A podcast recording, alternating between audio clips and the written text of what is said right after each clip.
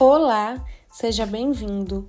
Meu nome é Janiele e hoje iremos apresentar o podcast do projeto de extensão Mais Acessibilidade da Universidade Estadual da Paraíba, Campus 3. No episódio de hoje, iremos falar sobre a dimensão atitudinal, segundo Romeu Sasaki. Segundo Sasaki, a dimensão atitudinal trata-se da ausência de barreiras na convivência.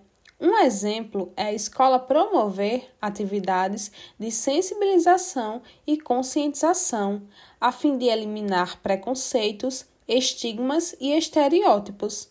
A escola que estimula a convivência entre os alunos, onde respeito ao ser humano seja algo ensinado e cobrado, a escola que constrói, junto com sua comunidade, uma nova maneira de pensar e viver a educação escolar, substituindo velhos paradigmas por novos, está promovendo a acessibilidade atitudinal.